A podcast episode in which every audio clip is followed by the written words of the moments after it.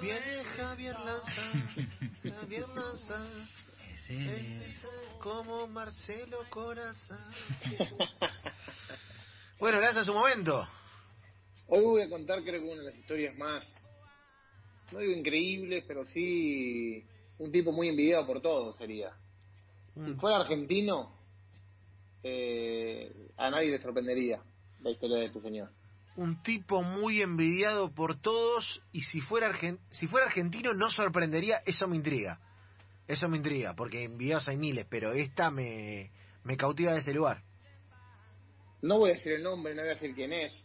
Voy a decir que los voy a transportar a 1967, mejor dicho al 15 de enero de ese año, en el que se celebró el Campeonato Mundial de la AFL, NFL, más tarde conocido como el Super Bowl 1. El Super Bowl marcó 1. el inicio de la era del mega evento deportivo más visto de los Estados Unidos y uno de los más vistos del planeta. Entre uno o entre los casi 62.000 espectadores que vieron cómo los Packers de Green Bay le ganaban los Chiefs de Kansas City para ser los primeros campeones de- de- del Super Bowl, hubo uno muy especial. ¿Por qué? ¿Por qué no pagó su entrada? Dion Rich, el hombre en cuestión. ¿Quién es este tipo? ¿O ¿Quién era este tipo? ¿O qué hizo este tipo? Hasta ese entonces era un hombre que se ganaba la vida como dueño de un puñado de bares en San Diego. Soy un desconocido en el mundo del fútbol americano.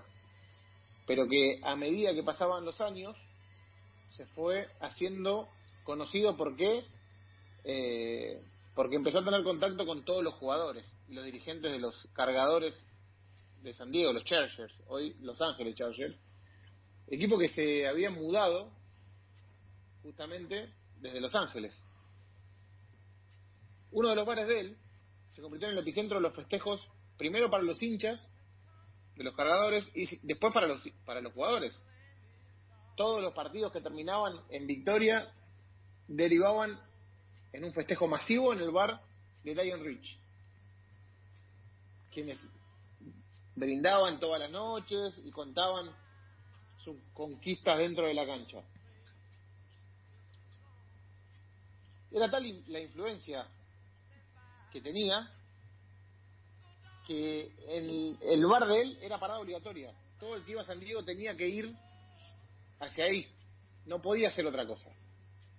Fue por eso que a partir del inicio de la relación, los Chargers le invitaron a cada partido, a cada viaje, recorrió Estados Unidos y no solamente no pagó ni un dólar, sino que terminaba observando los encuentros como si fuera un miembro del cuerpo técnico. Hasta ahí me siguen. Un tipo dueño, dueño de bares, que se coló en el primer Super Bowl y que gracias a, a su vida nocturna empezó a tener contactos en la NFL. Llegué a conocer muy bien a los muchachos de Kansas City, le dijo Diane Rich a la Rolling Stone, a la revista, en el enero del 2015. Entonces, cuando empezó a conocer, hicieron el primer juego de campeonato mundial, como se denominaba o como se denominó el Super Bowl antes de ser el Super Bowl. Y descubrí dónde estaban quedando en Los Ángeles. Me levanté temprano, encontré dónde estaci- estacionarían los buses en la cancha y llegué justo antes que ellos. ¿Cómo me colé?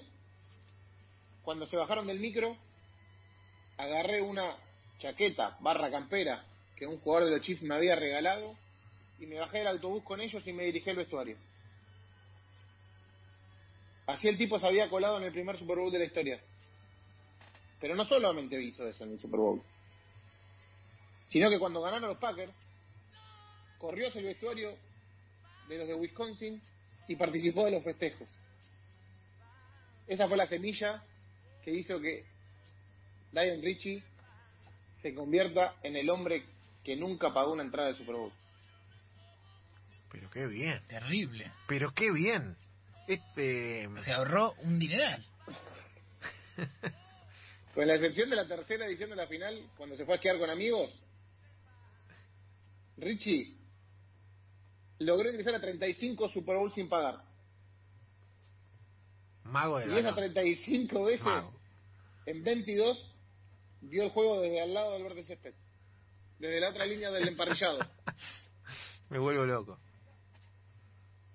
Pero no solamente eso, sino que eh, quería que le digan toque sí, Dion, y iba subiendo la apuesta. Entonces en cada partido metía un upgrade más.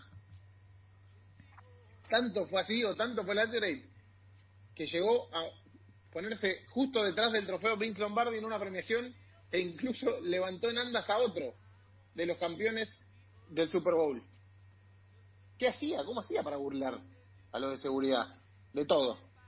Se puso pelucas, se ponía lentes, se ponía bigotes y barbas falsas, usaba pases de prensa viejos, se disfrazó de seguridad y hasta mandó a fabricar una campera especial con su nombre y el logo de la NFL para simular ser parte de la directiva de la Pero te liga. salía más barato pagar la entrada, Motri, que mandar a fabricar la campera. ¡Qué fenómeno!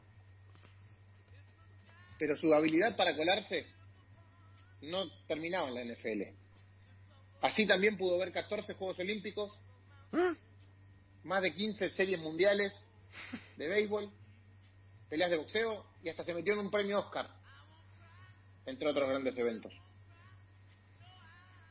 Luego de años y años, estamos hablando de 35 años de meterse todos los eh, partidos gratis, en el partido más importante y más caro del deporte americano, los encargados de seguridad de la NFL empezaron a ver que este pibe tenía algo raro. ¿Por qué? Porque en las portadas de los diarios de- posteriores al Super Bowl siempre aparecía su cara. En todas.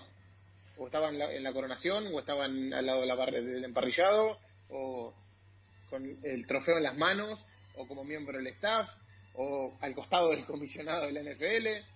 Siempre estaba ahí. Y nadie sabía quién era.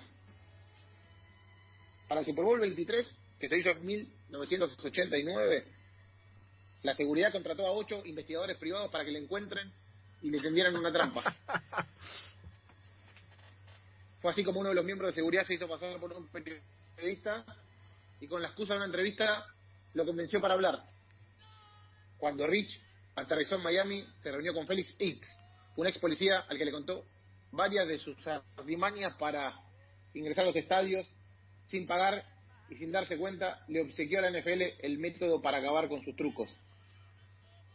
El intruso logró ese año colarse igualmente con toda la seguridad buscándolo. Capo. ¿Qué hizo? Entró con una entrada para personas con discapacidad y a bordo de una silla de ruedas. Pero ahí se terminó su historia, porque fue interceptado por los agentes. No. De, de inmediato lo llevaron a una habitación privada de esos que tienen los estadios en Estados Unidos, en donde se le leyó un acta y se le dio la oportunidad de no ser arrestado. Se acataba una sola condición. ¿Qué le pidieron? Que no se meta más al Super Bowl. Jamás volver a infiltrarse en un No, Super no, No. no, buchones totales. Buchones totales. Ya tendría que ser un, una, ya tendría que ser un juego de escape a esta altura. Lo, lo del, lo del niato entrando al Super Bowl. El pedido de las autoridades claramente era lógico. ¿Por qué? Porque la NFL, para agarrarlo, había gastado miles y miles de dólares en agentes privados para descubrir su- sus planes. Y bueno. Rich decidió continuar, pero solamente para disfrutar Rich. los encuentros de las gradas. Vamos, Rich. Lo hizo hasta el Super Bowl 36. Del 1 al 36 solamente se perdió el 3. Después los vio todos, vio 35 de 36. Fue allí cuando tras un gran esfuerzo para ingresar al estadio y de evadir una seguridad en la que se había invertido cerca de 7 millones de dólares, dijo, hasta acá llegué. Cuelgo los disfraces, basta del Super Bowl. Cuelgo los disfraces de bueno. Hoy en día, a los 91 años, alejado de esa ilegalidad, sigue viviendo en San Diego, en donde se ha convertido en una celebridad y pasa sus días entre la pesca y las carreras de caballo. Además, sus proezas para colarse a los Super Bowls hizo que escribieran un libro, La vida de Dion Rich. El tipo vive como un millonario sin dinero y pasa su tiempo organizando obras de caridad con los niños desfavorecidos de la ciudad, con la ayuda de los vínculos que supo crear en su época de impostor.